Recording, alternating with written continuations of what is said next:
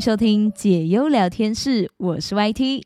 来跟大家分享最近我的生活当中，除了上班跟朋友聚会之外，再来我的人生最大的乐趣就是看《乘风破浪的姐姐们》啦。不过这一季它改叫做《乘风二零二三》了啦，不知道为什么这样子改哦，可能是想要跟前几季做出一些区别吧。因为以前其实也不会直接漏漏等的把名字讲出来啦，都会缩减成像是浪姐三呐，或者是浪姐二，毕竟每一。次你都报全名的话，嗯，那也是蛮累的哦。像是说有人问你，哎，你喜欢看什么节目啊？哦，我喜欢看《乘风破浪的姐姐》，最近超爱《乘风破浪的姐姐》，《乘风破浪的姐姐》很好看呢。不知道的人还以为你心态奔放、投奔自由，准备去浪了，对不对？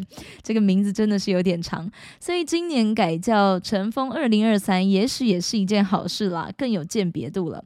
然后他们目前播出的集数是到第二次舞台公演，在节目当中，我其实本来就有几位是比较喜欢，甚至是看好的姐姐，但也有在后来因为这个节目而认识、被圈粉的姐姐。虽然我自己是没有票可以投，但是每次。看完他们的训练历程跟舞台表演，真的是超想要隔着荧幕为他们投送自己心目中的那一票。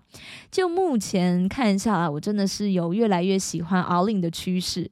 然后再来就是来自越南的 Chip 之福，以及曾经是女团 F of X 之一的成员 Amber 刘逸云。先来说说阿令好了，阿令他本身就很会唱歌，这个是大家都知道的。可是我觉得他在这个节目当中展现更多大家没有看过也想不到的那一面。还记得他在五月二十六号播出的那一集当中，就是分享到一些可能训练历程还是什么，他就哭了。我的情绪是真的直接被阿令给带走，忍不住就是在 电视机前落泪。嘿，对我就是一个看剧啊、电影啊、实境类节目我都可以哭的人。然后曲谱的话，他真的是超可爱，但他不是只负责可爱哦，他就是很有唱跳实力，所以我觉得他在这个节目当中也是表现的相当的认真。而且他在越南真的是好红哦。虽然我是因为浪姐这个节目才知道这一位来自越南的艺人，但我后来去查了一下他的相关资讯，还去看了他的 IG，哇哦，他。她真的在他们国家就是一个下下叫的当红女星，她还有一个自己创立的内衣品牌，我真的是划着划着看了都好想买啊！难道说这个就是盲目的冲动性购物吗？好，那再来是女团成员 Amber，如果刚刚提到 Chip 是超可爱，那么 Amber 就是超超超可爱。很多人可能会觉得 Amber 的外表是那种酷酷帅帅啊，短发有个性的类型，因为她留的那种。呃，发型是比较像男性的，的确也是如此，有那一种酷帅的感觉。但我觉得那个只是一种外形展现出来很直觉、很直观的一个印象。看过节目后，你会觉得他整个人反而是有一些反差萌，然后再加上他在节目当中，他有说过他自己其实是一个蛮内向的人，但是因为跟他一起表演的姐姐同时也很内向，哇！两个人内向的人合在一起，如果说里面没有一个人是去主动的，那真的就是怕。没啦，请帮我支援一下那一张白色动物梗图，就是那一张梗图的感觉。所以 Amber 非常积极，然后稍微带点笨拙的感觉，去跟另外一位姐姐互动，那一种直率，然后很诚挚的友好，不知道为什么非常的打中我。只能说每一周真的都是追更追的好辛苦哦，一周只有两集，真的是超级不够看好吗？它是在周末的时候更新的，每到平日我真的。就是会有一种啊饥渴的感觉，需要赶快立马有新集数来灌溉我的心灵。其他的姐姐我也是蛮喜欢的啦，只是说在这边跟大家分享，就我目前最关注的几位女星，这个就是我最近的日常生活。如果说你也刚好有在看这个节目，欢迎跟我分享你最喜欢的姐姐，也可以一起讨论哦。我们解忧就是一个非常友善的交友环境。好，今天的闲聊比较长一点，接下来就要进入到我们的第一个话题啦。这个是有关非常火红的智能 AI Chat GPT。在 Chat GPT 爆红之后，不论是在学术问题或者是生活琐事，相信都是成为了很多人寻找解答的好帮手。我自己也不例外啦。但是在使用这些智能 AI 所给予的任何解答跟资讯的时候，还是要提醒大家，真的要多多的注意一下。因为根据 CNN 等多家外媒报道，位在纽约州的一家律师事务所，这边我们就就以下简称 L 事务所会比较快。他们最近正在处理一名男子针对航空公司提告人身伤害罪的案件。对此，这一间 L 事务所他特别指派了一名原告律师，在他把相关的资料跟研究都准备好之后，转交给了一位资历超过三十年的资深律师来协助处理。但是让人感到怪异的是，说当被告的这个航空公司，他们的法律团队在检视原告律师团队诉状的时候，发现说，诶，里面竟然有很多其实根本不存在的法律事件。于是航空公司就向法官报告这件事情。后来经过详细的检查，确认原告律师的团队在缴交的诉状当中，的确是有六起不存在的案件。呢，这个真的是蛮夸张的哦，等于说是有六个凭空出现的故事。在这个事情曝光之后，这一位资深律师也才坦诚说，他是使用了 Chat GPT 来寻找相关的案例。他还有 Chat GPT 的对话截图。他事后向外界道歉说：“我非常后悔使用人工智慧来进行这桩案件的相关研究，更后悔没有在诉状完成之后进行查证检查。我保证未来绝对不会再犯同样的错误。”嗯嗯，应该是类似这样的语气。不过额外让大家感兴趣的是说，从这个截图当中可以发现，Chat GPT 是很多次的向这个资深律师挂保证说，诉状中的所有案例都是真实存在的。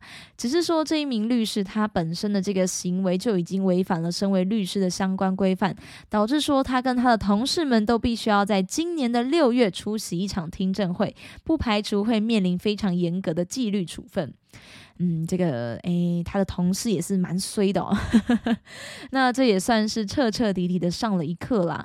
人工智慧真的是相当的厉害，没有错。那 Chat GPT 也的确是未来的一个趋势。但是这个报道也真的体现出了 Chat GPT 并不是万能的，更不是百分之百准确的百科全书或者是教科书。我个人觉得很逗的一点是说，因为这一篇报道的主角是一位有三十年资历的资深律师。其实依照这样子的经历，他根本是不会去犯到这种错误的。但可能是因为每一个案件的背后都需要付出相当多的时间去搜集资料，所以为了要求效率、省时间，而借由 Chat GPT 去进行这一些事情。不过比较傻的就是说，既然没有在事后清楚的查证，老实说，只要他多做一个步骤，就可以免去后续所衍生出来的这一些状况。因为他当下如果有发现，就可以在那个时候解决了嘛。也是要警示大家在使用 Chat GPT 的时候该注意的一些部分。就算今天 Chat GPT 他跟你说真的是有这个事情、这个故事发生，还是希望你可以再多花点时间去确认一下。毕竟你把 Chat GPT GPT 用在工作上的话，我觉得工作上的东西当然还是要比较谨慎的，何况它又牵扯到一些法律上的问题。至于我前面有说我自己也会使用 Chat GPT，不过这个我问的问题就是比较阳春简单一点啦，像是说有没有比较推荐哪一些观光景点呢？一天的行程要怎么安排比较好？还有这个汉堡好好吃哦，可以教我怎么形容一个好吃的汉堡吗？呵呵呵 哎，我是说真的，然后 Chat GPT 它就会很开心的回答你说：“哦，形容汉堡，你可以说是多汁的、美味的、鲜甜的、Q 弹的等等之类的。”好，对我就是这么的无聊。好，这个问题就是比较简单，嗯，不是比较简单，是超级简单。反正就是比如这些啦。所以其实大致小事，Chat GPT 真的都可以回答你。但就实质层面来说，它还是一个正在开发、正在革新的一个应用，发展还没有达到一个。纯熟的等级，所以在使用上还是要多加注意的。除非你问的问题真的是跟我很像，跟 YT 本人很像，那就没什么太大的问题了。再来要跟大家分享的第二个话题是在 D 卡上的一篇文章，不知道听友们有没有过相关同样的经历呢？接下来要分享的这个事情呢，这位卡友的标题是打说你不订饮料很不合群呢。他说他的同事非常喜欢订饮料，每周至少三次以上哦，但自己本身就不太爱喝饮料，顶多是喝茶或者是喝咖啡，加上现在的手摇其实都蛮贵的，你可能喝好一点六七十跑不掉。实在不想要跟着大家一起订饮料，但每次说不订的时候，这个时候就会被说：“你该不会在减肥吧？我都没减了，你不用减啦。”或者是说：“你也太健康了吧”之类的。结果今天这个原 po 呢，一如往常的没有跟大家一起订饮料，就突然被说。你这样很不合群呢，哇，真的是脑袋爆炸哎！一时之间不知道该怎么办，就只好跟着大家订饮料了。后来拿到饮料之后，就一直在想说，该不会以后都要跟着大家一起订饮料吧？还是要继续不合群？真的是好烦恼啊！以上就是这个卡友的文章。我自己有经历过类似这样子的揪团活动，不能说类似啦，就是订饮料啦。同事们之间会问说要不要一起订饮料啊，喝个饮料抚慰一下平常上班的辛劳。但就算我今天突然不想喝，不一起订饮料，也不会不至于会被说到不合群这么的严重。还是其实说。原剖的同事们是想要凑免运，凑不到，然后就怪你是不合群的那一个。诶，真的是不要想说不可能哦。有一些饮料店的外送门槛真的是蛮高的，因为我自己以前就是有在饮料店打工过。大家会有兴趣吗？这个饮料店打工的故事虽然是非常心酸的血泪史，但也是啊收获很多。如果大家有兴趣，我以后可以在娓娓跟大家慢慢的分享。好，总而言之，先回归到这个卡友的文章，先来分享一下其他卡友的回复好了。最热门的留言是。就说不喜欢喝就好了，你同事好烦人哦！哇，简单的十六个字，有一万多个爱心数，诶，超级高。看来应该是后面那一句直接喊出众多人的心声了。你同事好烦人哦，真的是干嘛要管别人要不要喝饮料？已经有一点到情了的地步嘞，大家有觉得吗？这边还有看到一位卡友的妙招是说，他说我之前也是不想要跟同事一起订饮料，我就说我通。常只喝春水堂跟星巴克，问他们愿不愿意一起团购春水堂，他们就再也没找我了。哎，妙招哎！一问对方说：“那你要不要喝星巴克？”直接通通安静不说话的概念。还有一个心态很健康的卡友分享说：“身为饮料团的主揪，就是主动会问大家要不要一起喝饮料的主揪。我遇到说不喝饮料的人，都是发自内心觉得这个人好健康。”因为这个习惯很好哦，反而是我现在想要戒饮料都戒不掉。你们听听看，你们听，像这样态度就会给人感觉很好，不会有那一种我今天不参与就会有压力。但如果下次我真的很想要喝饮料，我就会主动加入，因为每天喝饮料也真的是一件很伤荷包的事情。那如果说你还点有糖的，就不只是伤荷包了，还伤你的胰脏，你知道吗？给大家小科普一下，经常喝有糖的。饮料会得糖尿病，这个大家应该都知道。那糖尿病主要就是因为胰脏的功能退化，导致说无法有效的来控制你的血糖，而过高的血糖会渐渐对各个器官造成伤害。所以你在喝饮料的时候，你的胰脏在哭啊，你知道吗？哭啊喊啊，叫你妈妈带你去买。哎，不对，不是这首歌，是叫你同事别再要你订饮料啦。大家知道这一首歌吗？草东不喝饮料，嘿，不是啦，是草东没有派对的歌。好，这首歌真的是相当的有深度的一首歌。OK OK，偏题了。反正如果你真的是遇到跟这一位卡友一样的状况，不想喝就是坚定的拒绝，好吗？你勉强答应这一次，那后面的九九八十一次呢？你总不能每一次都要委屈自己吧？那种因为你不喝饮料就说你不合群，甚至是在职场上排挤你的人说。说真的，也不是个什么好东西，好不好？不用因此起冲突，但也不用把他们看得太重要。以后就是公事上的往来。但如果你因此觉得说自己在职场上真的是好孤单哦，可是又不可能为此一直把钱掏出来去买说你根本不想要喝的饮料，那么这个工作环境可能真的就不适合你。我不是说工作的内容哦，是说你周遭的整个工作环境可能就不太适合你。虽然我觉得因为跟不跟同事定饮料而决定自己要不要留在这个职场上。还蛮瞎的，但我只能说，职场上瞎的事情真的是太多了。遇到了一两个，以后在同一个地方只会遇到更多个。所以，如果你现在身边的同事都是天使，彼此互相尊重、礼貌应对，真的真的，请你好好的珍惜。出来工作，除了薪水待遇很重要之外，另外一个最重要的，莫过于一起共事的同事们。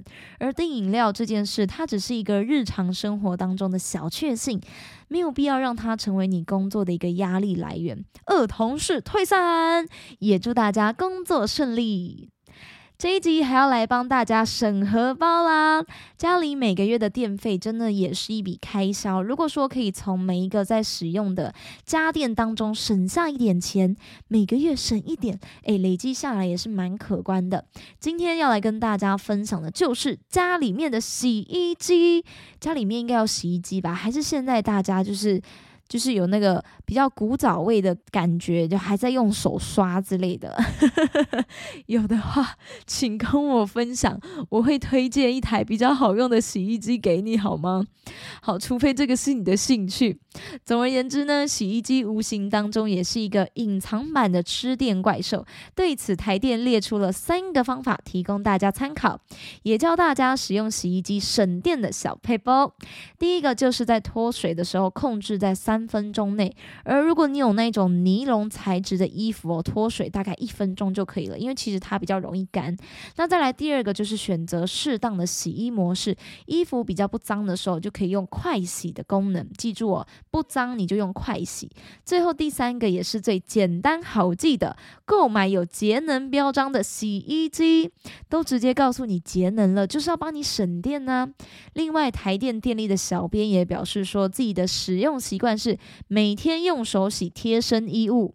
是贴身衣物，不是说每一件你都要自己用手洗啦。比较有分量的衣服，有时候你可以累积到洗衣机的八分满，再一次一起洗，就可以做到减少次数，也顺便节能的效果啊。不过如果你有运动啊，或者是今天有流汗，还是要当天洗哦，不然那个衣服全部臭在一起，而且有些衣服可能因为很湿，你那个流汗呐还会粘在一起，这样子一起洗真的是也没有比较好，真的没有比较好。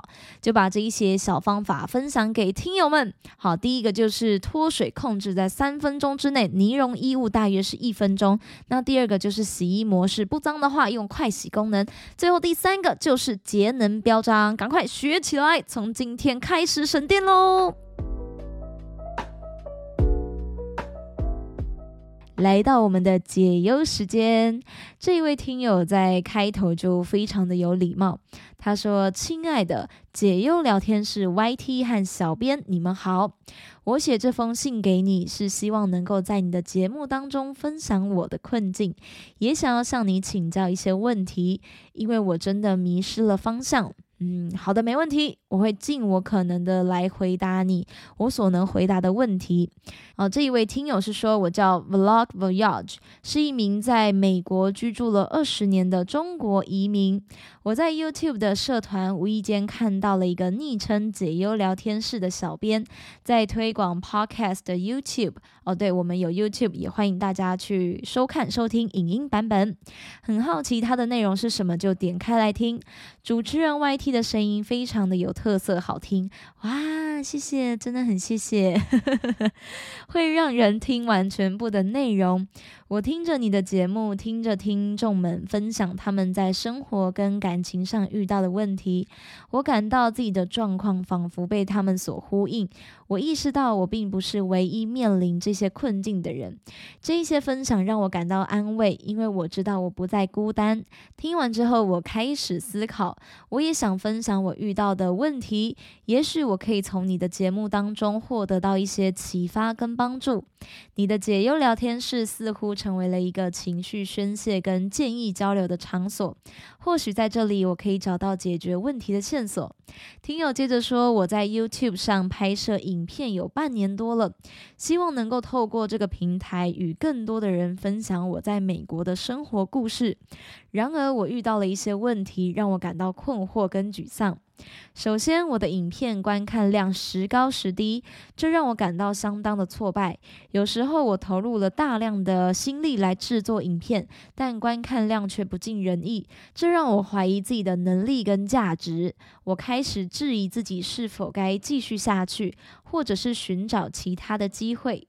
另外，我也面临着找不到新题材的问题。一开始，我有许多的点子跟创意，但随着时间的推移，我感到越来越难以找到新的灵感，这使我陷入了创作的困境。我不知道应该如何跳出这个困局，为我的频道带来新的活力。最重要的是，我的粉丝数量和收入都不如我预期的理想。我希望能够吸引更多的观众，但这一切都显得那么的困难。我的收入无法满足我的生活需求，这使我感到压力重重，甚至影响到我的情绪跟心情。在这些问题累积的压力下，我陷入了忧郁的情绪，感到沮丧、愤怒和冲动。我知道我需要找到方法来突破这一些困难，但是一直以来我都无法找到合适的出路。YT 主持人和解忧小编，能给我一些安慰或者是建议吗？谢谢。以上就是这个好听友的投稿啦。先让我来分享一下我们解忧小编的建议跟回复好了。我们解忧小编是说，非常感谢你的投稿，并在节目上分享你遇到的困境。其实安慰你也是在安慰我自己。YouTube 不好做啊，我能理解你所描述的挫折感跟困惑，但请相信你并不孤单。很多的内容创作者都经历过类似的情况，我会尽力在这里给你一些安慰。会跟建议，希望能够为你找到一些解决问题的线索。首先谈到你影片观看量时高时低的问题，这是一个很常见的情况，即使在最成功的 YouTuber 当中也会出现，应该吧。应该吧，这个很可爱哦，是小编的一个设计口白啦。看来我们小编也是有不确定的时候。他说，观看量的波动并不一定反映你的能力或者是价值，而是受到很多的因素影响，像是你的内容啊、推广跟竞争等等的。重要的是，不要把观看量当做衡量你价值的唯一标准。我就是这么告诉我自己的：持之以恒的创作内容，努力去提升自己的技巧。并且跟观众建立一个真诚的连接，这一些都是长远且成功的关键。至于找不到新题材的问题，这个在创作过程中也是相当的常见。创作是有限的资源，但是你可以尝试一些方法来激发你的灵感。当然说的容易，我自己也是想破头了。所以就是可以多跟你的观众互动，去了解他们的兴趣跟他们的想法，这个可以成为你寻找新题材的灵感来源。另外就是多元化，你的内容也是一个很好的主意。你可以尝试不同的主题、格式或者是风格，让你的频道保持新鲜跟有趣，同时。不要忘记给自己一些休息和放松的时间，这样你的头脑才能够更好的去培养新的创意。最后谈到粉丝数量跟收入的问题，哇，想靠这个吃饭真的是太冒险了。因为建立一个成功的 YouTube 频道需要时间跟努力，重要的是不要过度的去关注数字，而是专注提供有价值的内容给你的观众。哎，这个小编这边还不忘夸我一下，他说还好 YT 天生丽质，让我不用这么辛苦啊。这个我自己讲都不太好意思哦。小编说与你的粉丝互动，回复他们的评论，建立一个忠诚的社群。哎，不是，小编竟然还补充说 YT 在这个部分有一点懒哦，要督促他多认真一点。哎，这个是我一定要平反好吗？虽然我真的是不会马上或者是说时刻回复，但我还是有。在认真回复的，OK，相信有 follow 我的人都能够感受到我的真诚跟认真。好，小编说这些关系的建立可以帮助你扩大你的观众基础，并且有可能带来更多的收入机会，像是赞助啊，或者是广告等等的。虽然我们也还没有接业配。对，我们的节目也还没有接叶配。好，这个就是啊，小编的想法跟建议啦。不知道听完之后，这一位听友有没有让你的心境是比较开阔一些呢？为什么要说是心境哦？因为如果说是给一个方向，其实我自己也很难给你一个实际的目标，或者是去教你说这个路该怎么走。不是不给，而是说我们也还正在尝试跟摸索，所以能给你的就是心态上的想法跟一些建议，是我们自己亲身走过之后所有的一些经验分享。只能说要走自媒体这一块真的是很不容易的一件事情。不知道你有没有自己的一个本业呢？如果说在自媒体上没有非常确切且一个稳定的收入，那我真的要跟你说，你千万不要放下自己原本的工作，因为那个工。工作会是你的底气。再来要说浏览数的高低，那一些说不在意数字的媒体工作者都是假的。假的都是假的，就算有真的，那也真的是很少数啦。不然就是随随便便浏览数都破十万啊，几百万啊，所以才没有那么介意啊。毕竟它就是有一个稳定的浏览数嘛。整体来说，自媒体还没有经营出一个不错的成果，还是建议你先找一份稳定的工作。再来关于创作的部分，其实你可以常去看一下最近网络上都在红些什么，将自己的影片话题跟近期。你的时事是扣在一起的，但也不能说完全全部都做这个类型的，因为时事它是一旦过去了，哇，这个影片很有可能会石沉大海，所以其他的就是要去做你自己有兴趣的，还有就是稳定的出片，就是不要像我一样了，好几天才更新一次这个节目哦。有了稳定且固定的出片量，其实渐渐的也会有稳定的收看客群，不妨可以试试看，先去评估一下你自己可以。负荷的制作影片量，再以你自己设定好的固定时间去发布，可以让粉丝更有粘着度。我之前是有看过九 man，他有分享自己心路历程跟制作影片的一些方式，还蛮不错的。你会比较知道说自己的影片要朝什么样的模式和大概什么时间发布影片也是很重要。如果你有兴趣的话，你可以上网去搜寻九 man 的频道看看。诶，这个九 man 是谁？还需要我介绍吗？你就打。J O E M A N 九妹，对，就是那个非常红的 YouTuber 哦。现在好像他的订阅数破两百多万了吧，非常非常的厉害。